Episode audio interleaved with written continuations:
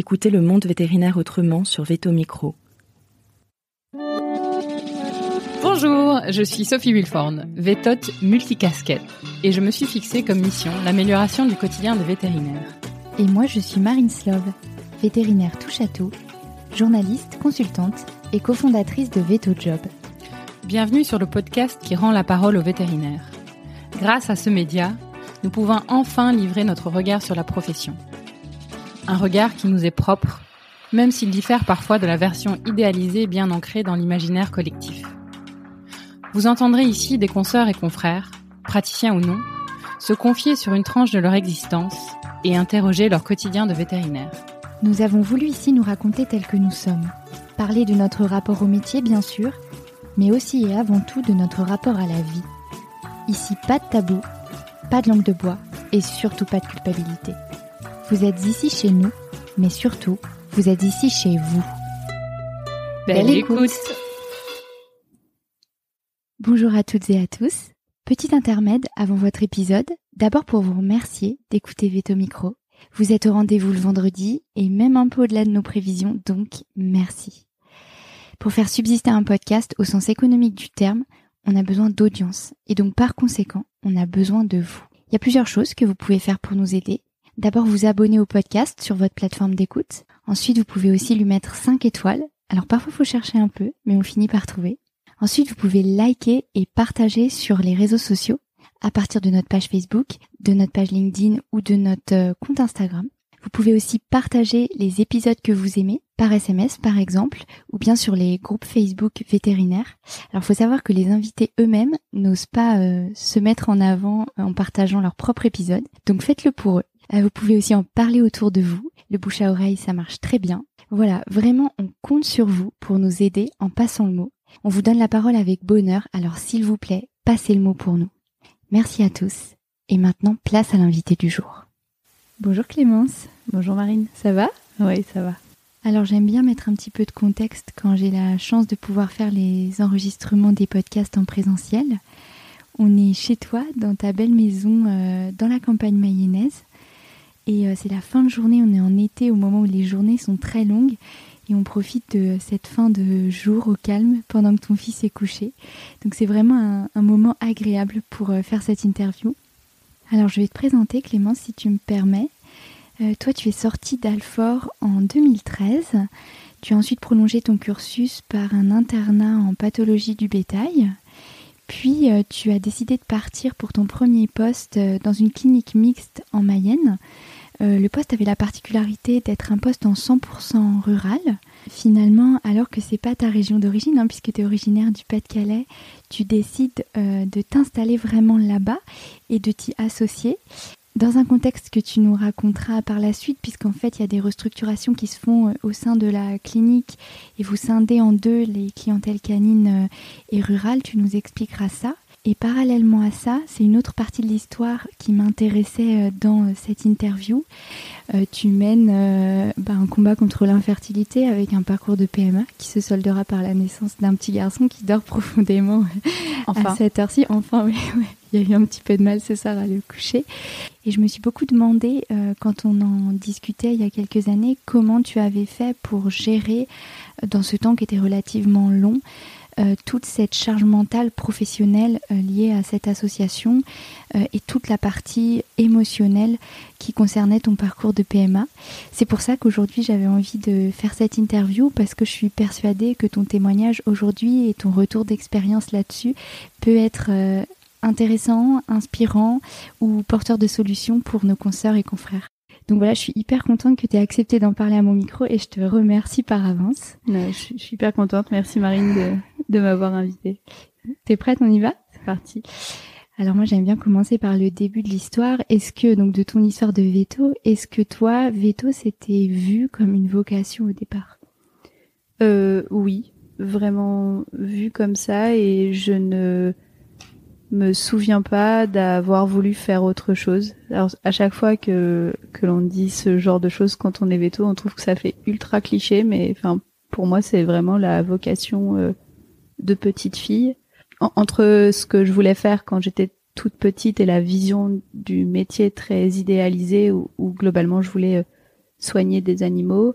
ma vision du métier, elle s'est un petit peu, elle a, elle a forcément changé durant mon cursus scolaire à l'école.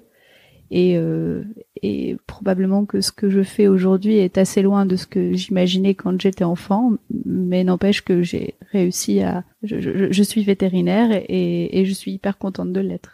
Et t'en as jamais démordu de Non, je me je, me souviens pas et et d'ailleurs je, je, me souviens même que en en prépa c'était assez euh, anxiogène parce que j'avais pas de plan B et, euh, et c'était un peu difficile pour moi de me dire euh, si je l'ai pas, en si fait, je l'ai pas, que je fais? Exactement. Qu'est-ce que qu'est-ce que je vais bien pouvoir faire?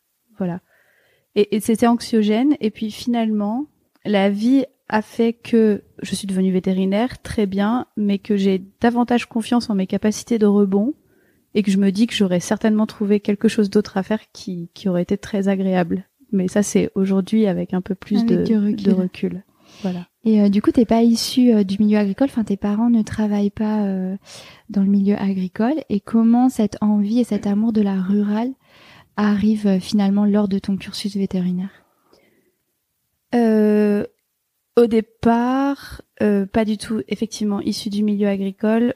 Par contre, grandi en zone périurbaine, mais vraiment de petites villes de 4-5 000 habitants. Donc vraiment pas de la pas de la pas, pas de l'urbanisme à outrance, quand même à la campagne. Euh, passionné par l'équitation pour euh, continuer bien dans le cliché comme il faut. Ah bah non parce que tu choisis la rurale, pas l'équine. oui, c'est la in fine, c'est pas cliché mais au départ quand même un petit peu.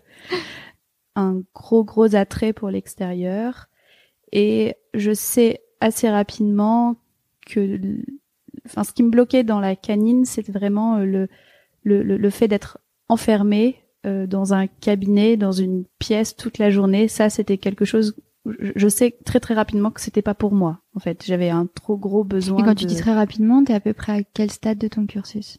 Euh, Avant même de rentrer à l'école, je, je, savais que je ne serais pas vétérinaire canin. Enfin, c'était à peu près certain. Par contre, euh, voilà, rural, équine, équine rural, je, je ne savais pas. Je découvre vraiment euh, le monde de l'élevage en troisième. Euh, j'ai pas de révélation particulière. Je sais juste que la vie du, du veto de campagne, euh, comme je la voyais avec mes yeux de troisième qui, qui bougent de ferme en ferme, euh, ça me semblait être un truc qui, qui pouvait être fait pour moi. Donc je continue. Et puis j'arrive à l'école. Et là, première année, un, un monde, un monde s'ouvre à moi puisque je ne connaissais. je pense sincèrement que je n'avais même jamais vu une vache se faire traire avant d'arriver à l'école, très honnêtement. Donc, euh, hein. donc, euh, donc, je voilà, je, un monde s'ouvre à moi et, et je commence à m'intéresser au monde de l'élevage.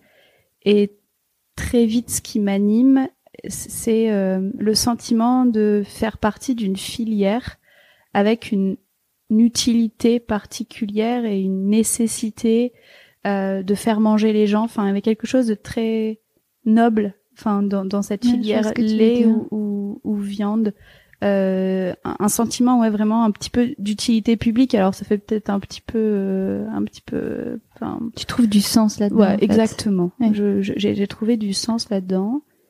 Et euh, et ça m'a parlé en fait. Enfin je je, je, m'y retrouvais bien finalement euh, en plus enfin voilà on était dehors ça avait du sens. Euh, c'était au contact des animaux parce que il y a de ça aussi je pense quand on est vétérinaire et ça, je l'ai su qu'après, mais c'était surtout au contact des gens. Et finalement, aujourd'hui, je crois que c'est ce qui me plaît le plus dans mon métier. Et euh, du coup, après, ce, une fois que tu as ton diplôme en poche, en fait, tu décides même de continuer, ce qui est pas forcément au courant. Donc, tu fais un internat euh, en pathologie du bétail. Ce choix-là, euh, il est fait euh, en fonction de quoi? Plusieurs équations, euh, certains paramètres moins glorieux que d'autres. Euh, globalement, je pense que ce qui motive mon choix, c'est euh, d'en savoir un peu plus, d'approfondir mes connaissances en un petit peu me challengeant au contact des étudiants, puisque euh, en internat de pathologie du bétail à Alfort, on a vraiment une mission d'encadrement qui est assez présente. Donc que le fait d'enseigner, de transmettre, t'attirait complètement. Et, et aussi, hum, je me suis dit que ça allait me faire du bien parce que ça allait tout un tas de questions que je me posais, on allait me les poser et j'aurais une bonne raison d'aller chercher les réponses. Et en ça, je, je voyais euh, un chemin vers davantage de confiance en soi et, et, et davantage d'aplomb pour pouvoir affronter euh, le monde, la vie active, exactement. Et donc ça, c'était euh, la raison un peu noble entre guillemets. La raison un peu moins noble, c'est que j'avais vraiment beaucoup beaucoup de mal à ne plus être étudiante, que dans ma tête le switch n'était pas encore fait et que j'avais bien envie encore d'en profiter une petite année supplémentaire. Donc t'as as beaucoup aimé tes études, genre j'en déduis qu'en fait t'as beaucoup euh, aimé euh, tes études et que finalement faire un an de plus sur le campus d'Alfort, c'était aussi quelque chose qui te qui te plaisait. Ouais, complètement. Ok. Et finalement, euh, après, tu arrives dans la vie active, donc c'est le moment de chercher euh, ton premier boulot. Euh, qu'est-ce qui fait que tu te retrouves en Mayenne? Un concours de circonstances. Mon idée première était d'aller exercer dans le Charolais. J'y avais fait pas mal de stages et, et j'aimais cette région. J'aimais le contact à l'allaitant, l'obstétrique. Euh, Alexis, mon mari, à cette époque-là, euh, cherchait du travail également dans sa filière, qui, est la filière bois, et ne trouvait absolument pas, euh, on va dans, dans, dans le bassin charolais. Et le seul endroit où il y avait des postes pour lui à cette époque-là, c'était dans le Grand Ouest.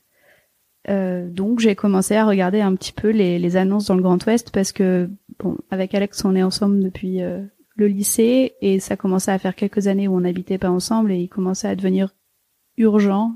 Enfin, on avait un sentiment d'urgence en tout cas. Il fallait qu'on habite ensemble. ensemble. Exactement. Et donc je, je, cherche dans le Grand Ouest et je tombe sur. Euh, mais c'était même pas une annonce en fait. Je reçois un email parce que en cinquième année nous avions visité la Mayenne avec notre euh, groupe d'étudiants euh, en rural et euh, on avait fait en fait sur une semaine le tour des cabinets mayennais. C'est un partenariat qui existe encore aujourd'hui entre euh, l'école d'Alfort et euh, le GTV 53, donc le GTV mayennais. Aujourd'hui, ce partenariat est étendu à toutes les écoles vétérinaires. Et en fait, on, accueille donc une semaine les étudiants vétos qui le souhaitent plutôt de cinquième année ou de quatrième année, mais plutôt en fin de, cursus scolaire, pour leur faire visiter la Mayenne et leur faire visiter les cabinets. Et à la suite de cette semaine, euh, les vétos des cabinets mayennais avaient conservé nos mails. Et donc, quand, il, quand euh, un poste s'est libéré, euh, j'avais reçu en fait un email. Et la particularité de là où j'ai commencé et là où j'ai continué d'exercer, c'est que c'est euh, autant allaitant que laitier.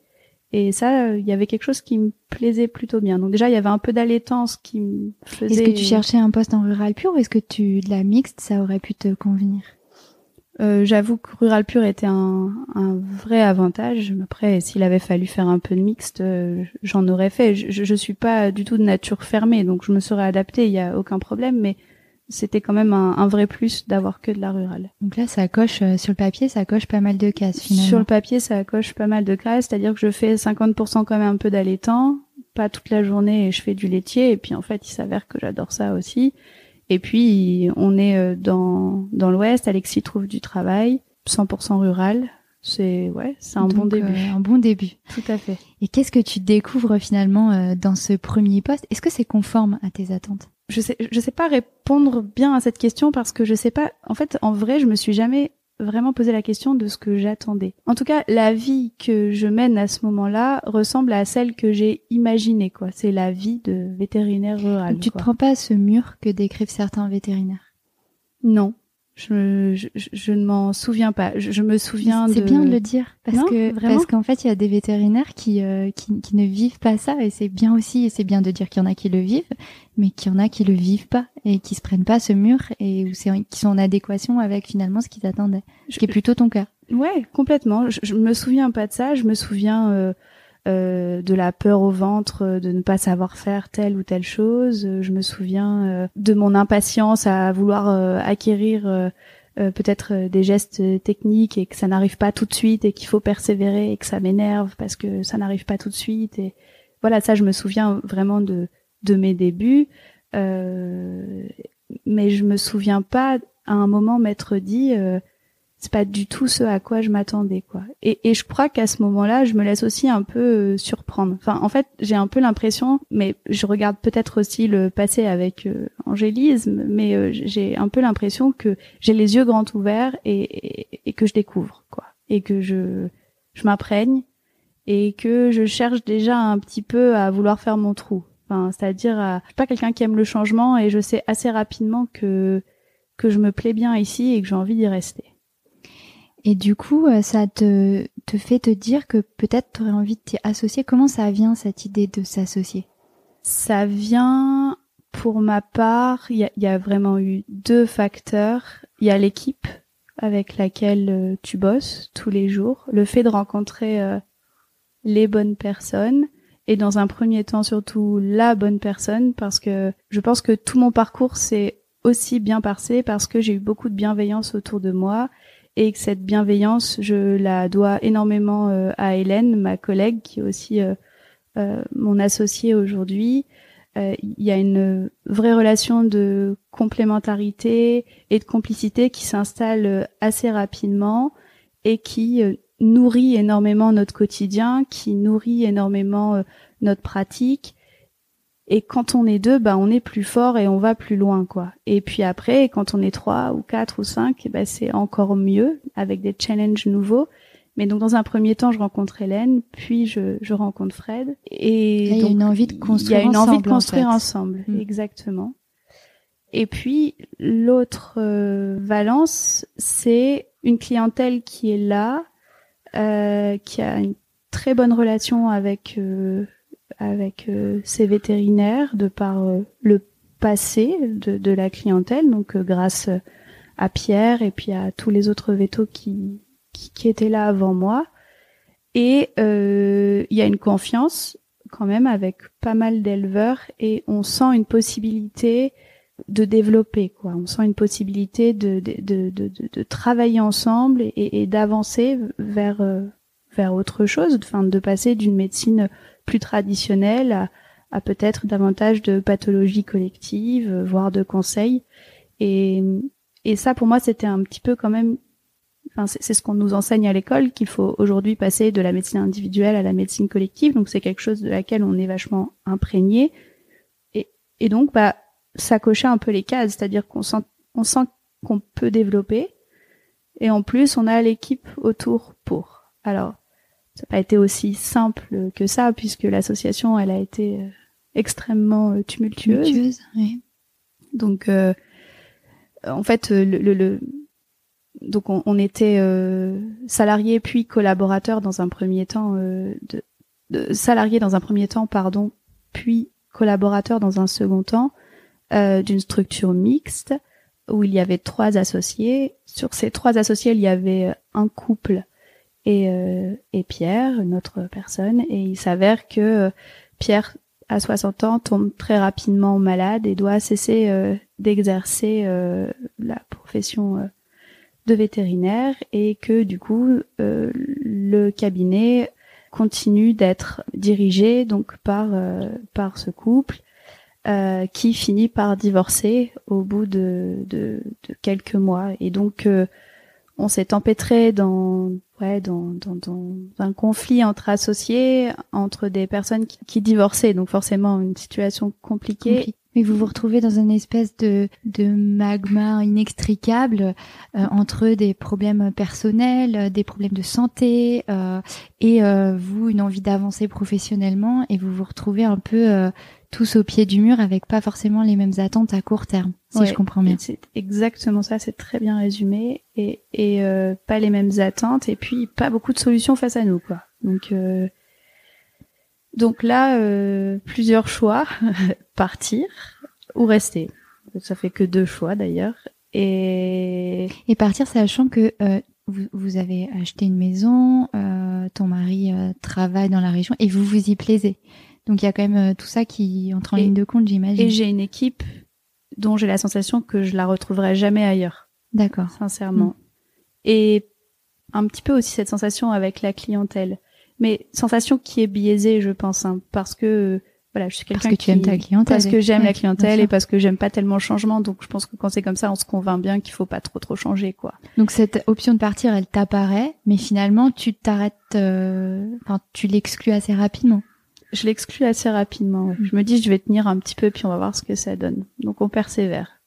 On persévère et puis finalement on s'aperçoit que la Là, en termes de temps, on est sur quel, euh, quel Bah, timing?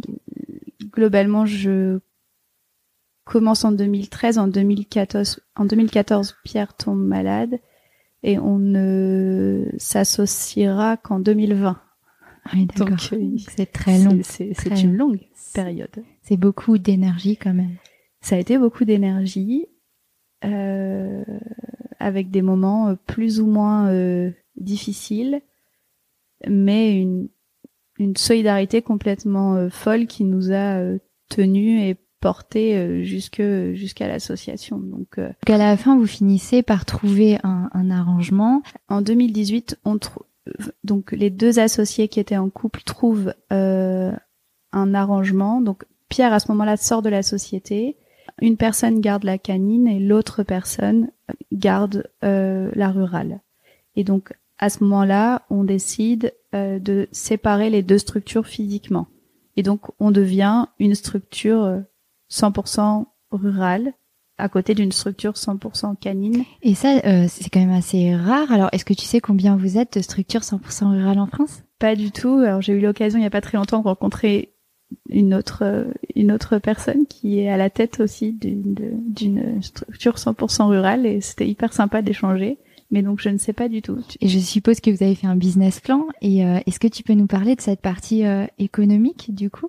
Ouais, je peux te parler de cette partie économique. Alors il y On avait un- dit souvent parce que je te dis ça parce qu'on dit souvent que dans les structures mixtes, euh, c'est la canine qui quelque part porte un peu la rurale. Euh, je suppose que tu as sûrement des bémols ou des nuances à apporter à, à ça. Alors, on n'a pas pris un risque fou dans le sens où euh, la compta, elle était, en fait, historiquement, la canine et la rurale étaient déjà séparées. C'est-à-dire que les praticiens qui faisaient de la canine n'étaient pas les mêmes que les praticiens qui faisaient de la rurale. Partiez, il n'y avait euh, pas de praticien mixte. Aucun Mm. praticien mixte et garde séparée. D'accord. Donc, on avait la possibilité euh, de faire une compta analytique. Et donc, on avait euh, 4-5 ans de compta analytique derrière nous Donc de quoi vous projetez? De quoi nous projeter et qui nous rassurait sur le fait que oui, la rurale était euh, complètement rentable. Quoi, il n'y avait pas de souci. C'est-à-dire que ça faisait euh, vivre quatre vétos temps plein euh, et, et que tout le monde était payé à la fin du mois et, et, et que a priori l'entreprise continuait de de tourner. Donc euh, pas pas de problème en soi. Évidemment, par contre, les questions que l'on s'est vite posées, c'est très bien, cela est encore possible, mais est-ce que ça sera encore possible dans l'avenir? Est-ce qu'il est possible aujourd'hui, en tant que veto rural, de continuer de vivre euh, de de notre rural? Est-ce que l'agriculture, entre guillemets, va tenir le coup? Est-ce que l'élevage va tenir le coup? Et on est convaincu que oui, et on a pris le pari puisque puisque bah, en 2020 on finit par trouver un accord euh, avec euh, avec le cédant et euh, euh, qui, qui passe quand même par un, un rapport de force euh, où il a quand même fallu euh, prendre beaucoup beaucoup de distance. Et, et, et finalement tout à l'heure tu me demandais si partir avait été une option. Autant au début elle ne l'est pas Autant tu t'uses à la fin. autant à la usé, fin tu ouais. t'uses et là elle devient une option et finalement c'est quand elle devient une option et que l'option euh, enfin que, que le cédant considère cette option c'est-à-dire qu'il a eu nos lettres de démission et là il a considéré l'option et, et c'est à ce moment-là en fait qu'on a enfin pu trouver un terrain d'entente D'accord. et, et donc je pense que tout ce cheminement qui a été extrêmement long a été nécessaire pour euh, aussi nous convaincre que oui, bah peut-être que partir finalement était une option. Mais, mais il fallait, j'avais l'impression d'avoir besoin de d'avoir joué toutes mes cartes, quoi. Enfin, d'avoir essayé d'épuiser toutes les stratégies. Je vois ce que tu veux dire. Et, et, et puis, in fine, au bout d'un moment, eh bien, eh bien, ouais, on prend la décision de dire on tente le tout pour le tout. De toute façon, ça passe ou ça casse, mais ça peut plus continuer. Donc, on envisage de partir, et puis ça passe. Et euh, tu parlais euh, tout à l'heure du coup de cette agriculture de demain. Euh, je sais que tu es hyper investi dans le conseil, dans le fait de penser que le vétérinaire rural est un des maillons essentiels de l'agriculture plus durable et de l'agriculture de demain. Est-ce que tu peux m'expliquer un peu comment ça se traduit dans ton quotidien? Dans notre quotidien, ça se traduit déjà par une, je pense, une philosophie qui est partagée par donc, enfin nous trois et, et, et nos salariés et collaborateurs c'est une philosophie de, de proactivité. Euh, donc on est, euh, mais on n'est jamais à rien faire. On est toujours en train d'essayer de de, euh, de rebondir, de chercher, de répondre aux questions, de créer du besoin aussi un petit peu. Et euh, une philosophie aussi euh, d'écoute et, et, et d'accompagnement énormément. Et, donc ça se traduit par euh, en pratique il y a aucun acte euh, anodin. Enfin tout ce qu'on fait tous les jours on essaye de le convertir en euh, conseil plus collectif. C'est-à-dire que un exemple hein, hyper classique hein, de, la, fièvre de lait on, parle immédiatement de nutrition de la vache tarie sur sur de la pathologie de, de veau, de la diarrhée de veau, on va forcément faire de l'analyse, essayer d'étudier les facteurs de risque, le colostrum. Euh, et, donc en fait, on, on essaye tout le temps, tout ce que nous amène le, quotidien en quelque sorte euh, euh nous nourrit et nous on essaye de rebondir là-dessus et, de créer toujours davantage de, ouais, de, de relations avec l'éleveur en essayant de, de lui donner les, les, meilleurs conseils possibles. Et, et, ça se traduit aussi par des activités un peu plus classiques de suivi repro ou de suivi global, de, de parage, d'audit de traite. Enfin, on essaye vraiment d'être sur tous les fronts. On est tous un petit peu spécialisés dans un, dans un domaine particulier. Donc, euh, euh, et, et, on essaye d'être, de rester euh, de, se former énormément, de lire, de euh, d'ouvrir nos oreilles sur ce qui se fait ailleurs dans notre domaine d'activité euh, afin de rester le plus euh, compétent euh, possible. Et on est vraiment convaincu, convaincu que le vétérinaire a sa carte à jouer euh, dans la santé animale et plus largement dans le bien-être animal et que euh, moi je vois l'élevage comme un petit peu un cercle vertueux, c'est-à-dire que plus il va y avoir de bien-être animal, donc de santé, et c'est à ce moment-là qu'on intervient, plus l'éleveur va avoir euh, un outil rentable puisque des, vaches qui se sentent bien vont produire davantage, plus on aura de rentabilité, plus on aura des possibilités d'investir dans le bien-être animal et, et, quelque part on boucle la boucle. Et en plus de ça on a un éleveur qui est de plus en plus content de travailler et qui sent qui s'inscrit dans dans quelque chose de positif dans une dynamique qui, qui va à l'encontre de l'agribashing et, et d'avoir quelqu'un qui est fier de son travail. Et, et, je pense que nous Veto on a cette carte à jouer euh, dans euh, ben aider les éleveurs à redevenir fiers de leur travail et en leur montrant que finalement, le bien-être animal, c'est un, un, mot hyper galvaudé. Et c'est que des toutes petites choses que la plupart des éleveurs font déjà et qu'on peut faire un, enfin, et qu'on peut leur montrer, ou en tout cas, enfin, leur montrer, c'est bien prétentieux, mais en tout cas, les aider euh, à faire un tout petit peu mieux. Et puis, clac, on, on engage quelque chose et, et, et naturellement, il y a une confiance qui se crée et puis on peut avancer ensemble euh, je pense sincèrement que le relationnel aujourd'hui, c'est euh, le plus grosse partie de notre travail, d'obtenir cette confiance pour pouvoir avancer. Et c'est hyper intéressant ce que tu exprimes là, parce que c'est une vision assez euh, euh, optimiste et euh, porteuse de solutions en fait pour l'agriculture de demain qui va un petit peu à l'encontre de la sinistrose euh, habituelle et je trouve ça bien aussi euh, de bah, de le dire à la nouvelle génération de vétérinaires que finalement euh, on fait partie de ce monde de demain et on peut agir dessus et travailler avec les éleveurs donc je trouve ça vraiment positif en fait et c'est c'est pas toujours le cas. C'est vraiment le message qui me tient hyper à cœur. C'est vraiment ça que je veux faire passer. C'est ce qu'on essaye de montrer à nos stagiaires quand ils passent, c'est que oui, c'est possible et c'est possible de se sentir euh, acteur d'une agriculture meilleure en étant vétérinaire rural aujourd'hui. Et euh, du coup, à contrario, par rapport aux vétérinaires canins qui vont avoir une, charge compassionnelle importante sur euh, les euthanasies, euh, vous, vous devez voir aussi des choses pas très drôles parce que le milieu agricole va pas toujours au mieux. Comment vous gérez toute cette partie de charge compassionnelle dans votre quotidien? Elle est extrêmement difficile. C'est très difficile, notamment quand on a des situations d'impayés, de réussir à se dire ok, là la chose d'urgence c'est qu'il me paye parce que je suis une entreprise et que l'argent doit rentrer.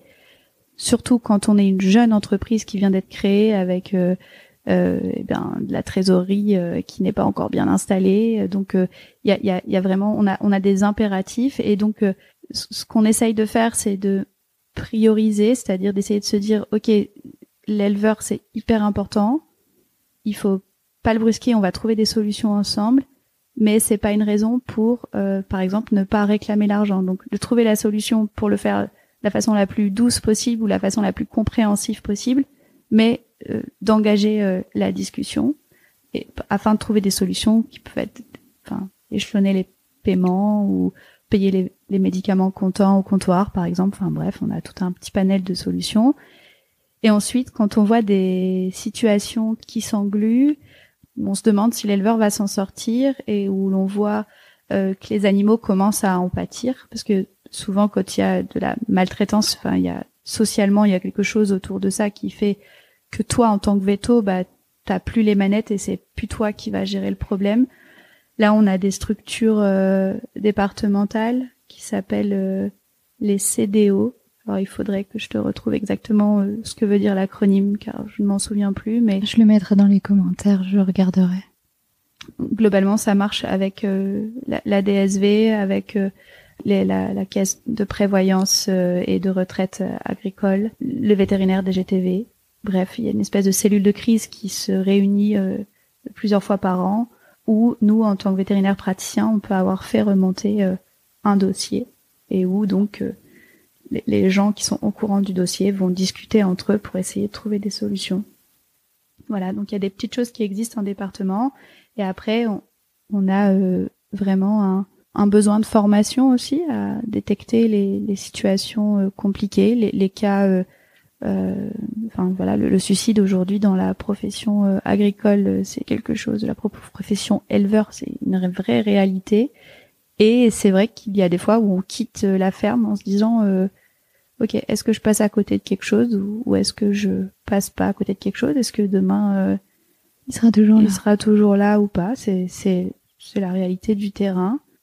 Et, et, effectivement, si on était davantage formé à la détection de ces signaux, peut-être qu'on se sentirait un petit peu mieux. Mais je pense pas que ce soit qu'une histoire de formation. Je pense qu'à partir du moment où on est euh, un petit peu humain et où on a un peu de compassion et d'empathie, euh, c'est forcément des sujets qui nous traversent l'esprit à, à, différents moments de, ouais, de, de notre vie professionnelle. Quoi.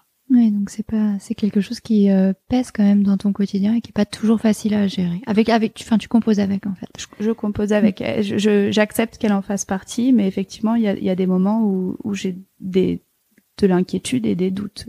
Mm, d'accord.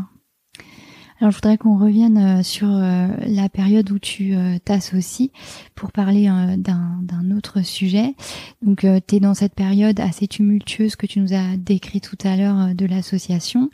Et parallèlement à ça, hein, comme souvent dans la tranche 30-40 ans où on est un peu sur tous les fronts, vous décidez de vous lancer dans le fait de fonder une famille et ça se passe pas comme tu veux et tu te retrouves à gérer finalement euh, cette problématique-là en même temps que ton boulot euh, quotidien euh, et, et que ce problème d'association. Qu'est-ce qui se passe à ce moment-là et comment tu encaisses tout ça?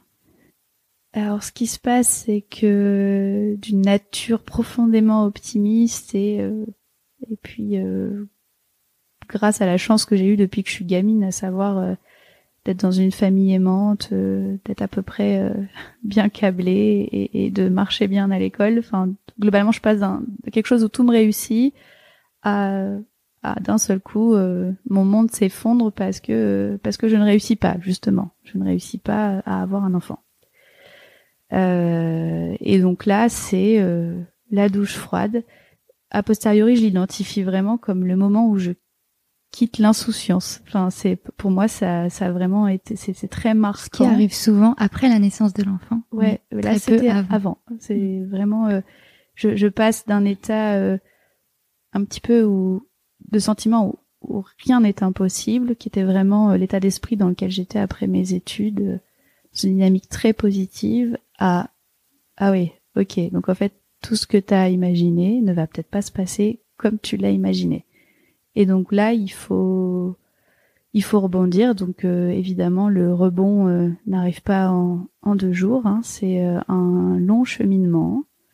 C'est des heures de larmes, des heures d'incompréhension, de pourquoi moi, de colère.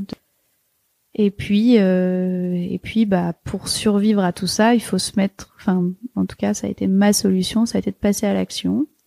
Donc finalement, comment je réussis à gérer les deux de front Ben, je pense qu'en fait, le fait d'être très très occupé par une association qui venait pas m'a rendu un immense service parce que ça m'empêchait de penser en fait à autre chose. Et puis j'étais, euh, j'avais une énergie. Tu aurais pu aussi te retrouver à l'inverse, complètement submergé par le fait de penser aux deux choses et de finir en burn-out. Ouais, ça a plutôt été un moteur. Ça, ça a vraiment plutôt été. Euh, euh, j'ai l'impression que, enfin, avec le petit recul que j'en ai, puisque enfin c'était il y a trois quatre ans, mais j'ai l'impression qu'à ce moment-là, c'est salvateur de pouvoir euh, me lancer à fond dans, dans autre chose. Il y avait euh, il y avait ce projet d'association et, et essayer de, de s'en dépatouiller par tous les moyens, essayer de voilà de, de créer du, du, service au cabinet, de de, de, de travailler en équipe.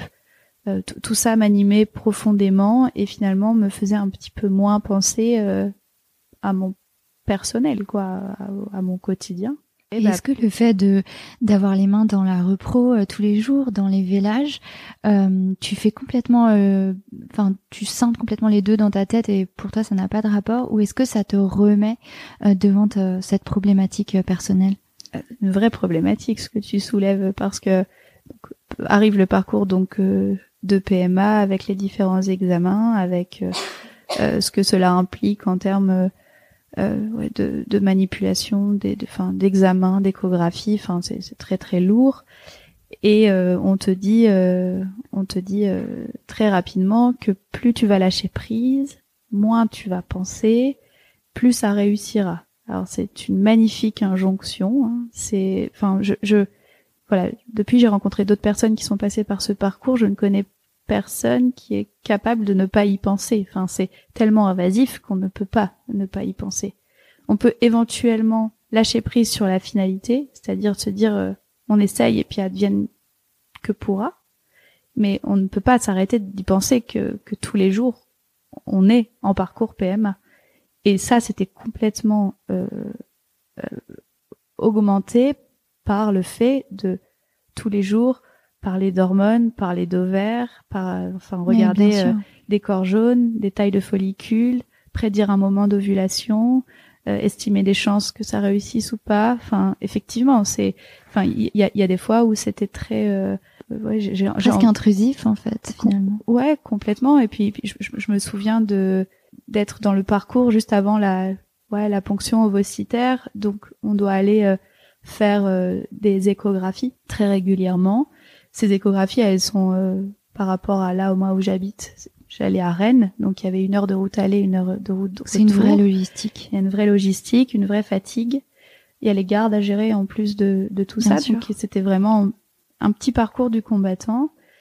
Et, euh, et, et, je me souviens de ouais voilà de, de, de, cet écho, de, de ce que te dit le gynéco. Et puis toi, hop, tu changes de casquette dans la voiture et puis et puis et puis t'essayes de passer à autre chose mais finalement t'es parti faire la même chose que venait de faire le gynéco c'est-à-dire mesurer des tailles de follicules et te dire que elle est peut-être en chaleur ou pas la vache voilà. Enfin c'est ouais effectivement c'était un petit peu euh, euh ça n'a ça ne m'a absolument pas aidé à mettre les choses à distance. Et du coup, tu évoques cette partie euh, logistique. Euh, professionnellement, quand on doit euh, bah, faire ce type de trajet, faire tous ces examens, comment tu fais? Est-ce que tu en parles à tes patron à l'époque ou euh, euh, alors enfin c'était pas mon j'étais plus salariée j'étais collaboratrice d'accord euh, mais, est-ce que tu en parles du coup à tes collègues on va dire? Oui alors je pense que déjà c'est dans complètement dans ma nature C'est-à-dire que Il y a je pas de tabou, Il y a euh, pas de tabou mm. et je suis euh, très communicante. Donc la question pour moi, elle se pose même pas. Je, je pense et je suis même pas sûre que je demande à Alexis, mon mari, s'il y voit un inconvénient. Mais encore une fois, je, je suis même pas certaine de lui avoir demandé la permission. Et euh, j'en j'en parle, j'en- mais j'en parle. Et tu te retrouves face à des gens qui l'accueillent comment? Bah avec euh, une profonde tristesse pour moi et à la fois euh, une envie euh, de de m'aider quoi Donc beaucoup de bienveillance. beaucoup de bienveillance. Dans cette équipe euh, très forte que tu décris euh, tout à fait. Tout à un, un, un vrai soutien euh, des, des des oreilles des des épaules euh, des arrangements des euh, va faire ton écho euh, si t'es de garde on prendra ta garde à partir de 7 heures si tu dois y aller enfin il y a la force de l'équipe et du collectif. jamais eu, enfin en tout cas, j'ai pas de souvenir de que ça aurait pu euh, poser problème, sincèrement. Donc ça c'est plutôt un, un point positif. Ouais, c'est un point positif. Et puis après, ça, ça transforme euh, dans l'aventure euh, d'un couple à- en aventure euh, finalement de, de, de tout un cercle euh, autour de toi qui souhaite la même chose que toi, à savoir que tu y arrives. Et, et ça laisse des, euh, des souvenirs euh, d'annonce de ma grossesse complètement incroyables, très précisément en, en tête tous- ces souvenirs. Et, et c'est hyper doux de se les re- remémorer. Et puis c'est là où où on voit toute la difficulté, alors en particulier dans dans ces dans ce genre de parcours, mais de scinder notre vie pro et notre vie privée. Enfin, je suis convaincue que c'est impossible, en tout cas pour moi, mais mais aussi dans notre métier qui est tellement Mhm. astreignant. Euh, je veux dire, quand on est à la maison et qu'on a le téléphone qui sonne et qu'il faut aller faire un vélage, on est bien dans notre espace euh, privé et pourtant c'est le travail qui surgit. Et, et, et toute cette ironie du sort va jusqu'à une anecdote que j'ai vraiment envie de vous partager, qui est euh, euh, donc euh, juste pour recontextualiser le le jour euh, où j'accouche. Globalement, on a posé nos, nos démissions euh, quelques semaines avant, en fait. Donc, je suis Ouais, en congé maternité. Les deux périodes se chevauchent suis- complètement. Ouais, je suis en congé maternité, j'ai posé une lettre de démission, tout va bien, je ne sais pas ce qui va se passer par la suite, mais j'attends. De toute façon, quand on est enceinte jusqu'au cou, il n'y a plus que ça à faire, d'attendre, a priori. Et puis, euh, et puis donc me voilà à la maternité, euh, euh, et puis et puis j'accouche, et on est lundi euh, 20 octobre, il doit être 13 heures, quelque chose comme ça. Je reviens dans ma chambre après avoir repris un petit peu mes esprits, et là je prends mon téléphone et, et euh, je vois quatre appels en absence d'Hélène, mon associée. Je me dis mais qu'est-ce qui se passe quoi? Donc je, je je je prends mon téléphone pour l'appeler pour lui annoncer la bonne nouvelle que nous sommes parents. Et en fait elle me laisse pas parler. Elle me dit mais qu'est-ce que tu fous? T'as pas regardé tes mails? Euh non. Enfin qu'est-ce qui se passe? C'est bon. Il a accepté notre proposition. Nous sommes, on va pouvoir enfin avancer. On va pouvoir. euh, c'est c'est ok. Ah bon? Bah je voulais t'annoncer aussi que bah Louison était née. Voilà. Et, et c'est pour moi c'est vraiment Ce cette- jour cette- extraordinaire, Cette conclusion de de de de, de- voilà de, de ce mélange de vie privée, vie pro, de parcours difficile et et finalement cette conclusion que et, et- et j'y tiens et, et, et je pense pas que ça soit utopique, mais tout est possible quoi. Tout, voilà, faut juste s'accrocher très très très très fort. Et du coup, ce petit bébé miracle euh, fait à présent euh, partie de votre vie. Euh, les parents qui euh, qui ont attendu ces enfants-là peut-être un peu plus que les autres parents, euh, on dit que c'est peut-être parfois plus difficile de reprendre le travail. Toi, tu envisages les choses euh, comment après ce congé maternité? Encore une fois, j'ai pas de projection toute faite. Enfin, la seule chose que je sais, c'est qu'il me semble qu'il m'est impossible de ne pas travailler. C'est-à-dire que j'envisage pas de. De- T'as envie de reprendre le travail à un moment donné Ou Ouais. t'es dans cette ambivalence de se dire euh, j'ai envie d'être avec lui et à la fois il faut que je retourne travailler? J'ai pas vécu un postpartum extrêmement plaisant. Euh, j'ai un petit petit garçon qui avait un, important euh, reflux gastro-œsophagien, donc qui a beaucoup pleuré, beaucoup de fatigue. Euh, et puis je trouve pas mes marques à la maison, quoi. Enfin, je je, je l'aime de tout mon cœur. J'ai envie de passer du temps avec lui, mais je tourne en rond et je m'ennuie en fait. Je m'ennuie très très vite. très très. On est beaucoup comme ça. très vite. et j'arrive pas à profiter de l'instant, j'arrive pas à profiter du fait d'avoir euh, d'avoir un tout petit bébé avec moi et, de me dire que que c'est des moments doux et, et, complètement uniques parce que a posteriori, 20 mois plus tard, Bien sûr, effectivement, ça va très vite. Ça va très vite. Et, et donc, euh, et donc finalement, euh, toutes les démarches administratives à ce moment-là qui se mettent en branle pour pouvoir euh, final, finir de racheter ce, cette, cette clientèle euh, me maintiennent un petit peu euh, à flot. Enfin, c'est-à-dire qu'elles elles me donnent un petit peu de choses à, à, à faire et c'est pas plus mal.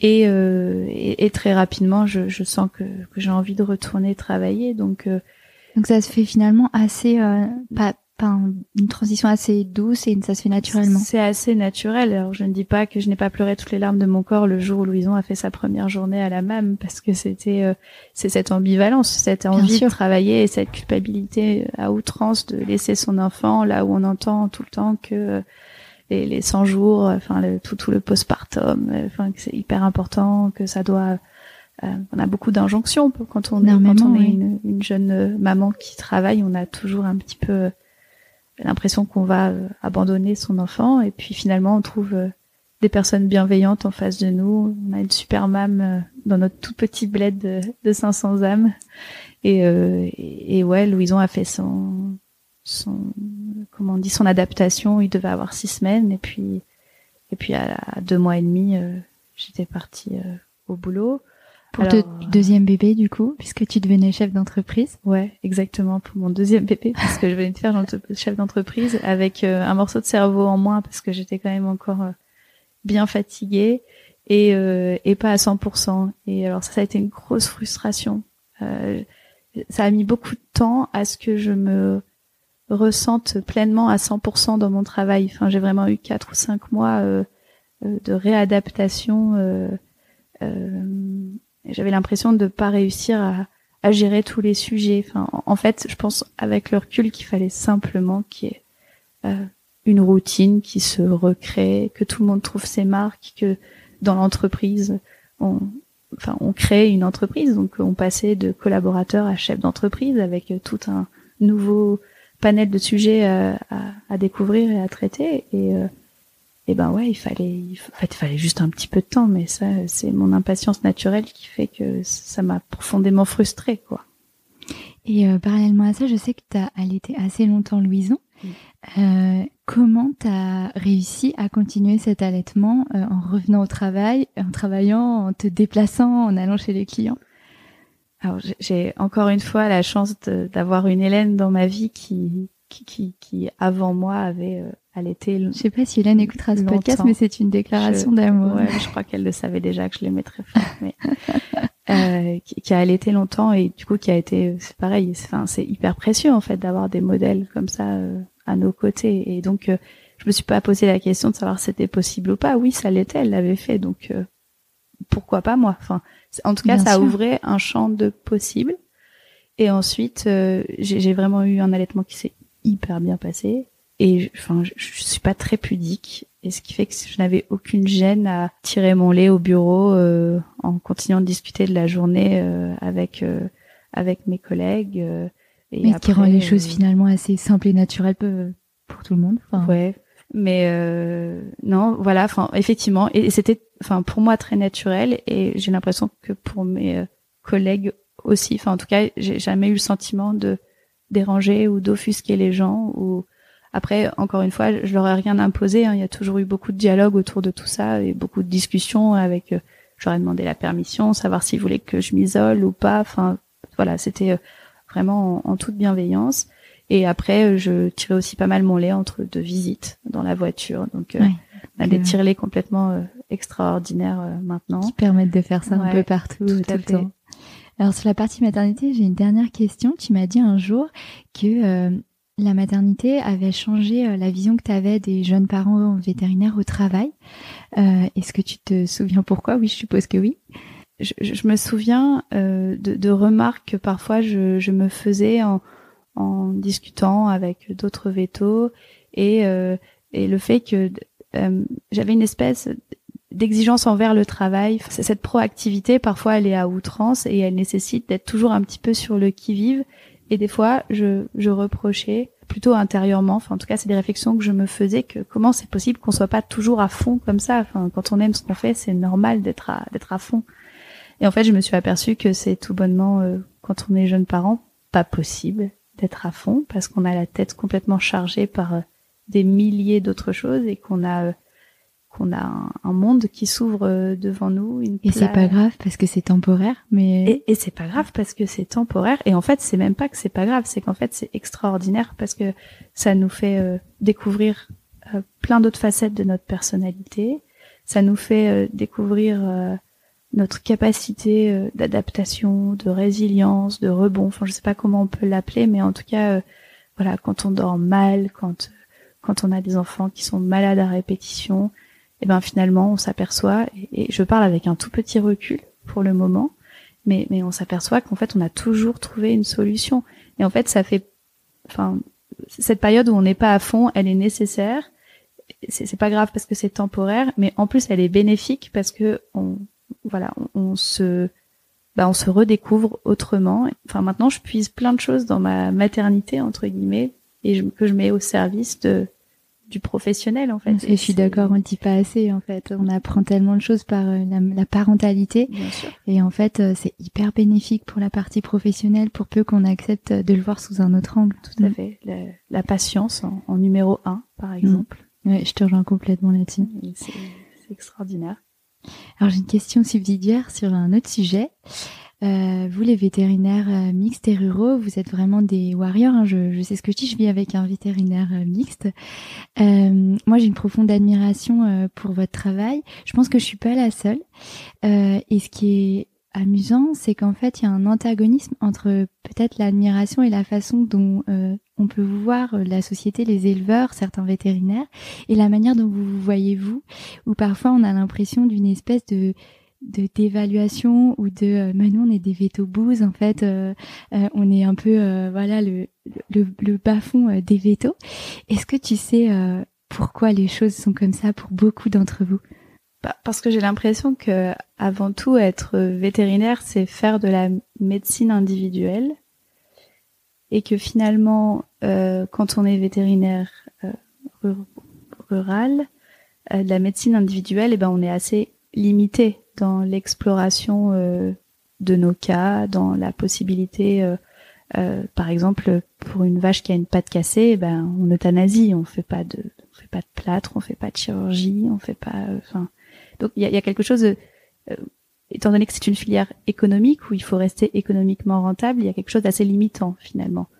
Mais ça, c'est si on voit ça de, du côté individuel de la chose, parce que derrière chaque cas individuel, il y a tellement une dimension collective et c'est là où en fait on a toute notre carte à jouer et où le veto boost doit plus jamais se dévaluer. C'est-à-dire que on est, on a une vision 360 de l'élevage et on est euh, un des seuls intervenants à avoir cette vision 360 et à être capable de trouver, euh, de trouver des, des solutions à beaucoup de problèmes et en, en, sortant de notre zone de confort qui est purement sanitaire puisqu'on va aller toucher euh, de l'alimentaire, de la zootechnie, euh, euh, du, sanitaire évidemment, euh, de, la communication éleveur, de, enfin bref, on, a tout un tas de compétences et il est temps de croire en nos compétences en fait et de se sentir réellement à notre place et pas juste le, reliquat de la médecine vétérinaire. Et ensuite, je ça me fait sourire parce que pour, euh, je, je, raconte cette petite anecdote à nos auditrices et, auditeurs, c'est que euh, quand je t'ai proposé de faire ce podcast, tu as écouté d'abord euh, d'autres confrères et consoeurs et tu m'as dit ah mais moi je suis pas sûre en fait que mon histoire elle elle, elle est intéressante. Et, et, je pense que c'est pas le cas parce que ça fait presque une heure qu'on est ensemble et moi je me suis pas ennuyée une seule seconde. Et t'es pas la seule parce que en fait j'ai à peu près une personne sur deux qui me dit ça. Donc c'est aussi caractéristique de tous les vétérinaires. Mais évidemment je pense qu'on en a la preuve là que vous faites euh, quelque chose de d'intéressant, quelque chose qui se projette aussi euh, vers l'avenir. Ce que j'ai voulu te dire, c'est plus que je ne trouve pas que moi, en tant que vétérinaire rural, je sois plus exceptionnel que les autres. Par contre, je trouve que tous les vétérinaires ruraux sont exceptionnels. Ce n'est pas pareil. Non, et ça, faut le dire, évidemment. Bon, euh, c'est une belle conclusion. Est-ce que tu as quelque chose à rajouter peut-être pour les plus jeunes vétérinaires qui sont pas encore sortis et qui seraient tentés par la rurale? Croyez en vous et foncez. Bon, mais c'est parfait comme conclusion. Merci infiniment Clémence. J'ai passé un super moment. Je suis sûre que nos auditeurs aussi. J'ai appris plein de choses et euh, ouais, merci euh, beaucoup. Merci Marine et merci de nous donner la parole et de la libérer. C'est très très sympa. Avec grand plaisir. Si vous avez aimé cet épisode, n'hésitez pas à le partager à vos amis, à vos collègues, à tous les vétérinaires que ça peut intéresser et ou à lui laisser 5 étoiles. Ça aide vraiment ce podcast à se faire connaître et à se développer. Il me reste à vous souhaiter une très belle journée et surtout prenez soin de vous, de votre famille, de vos collègues et de vos patients.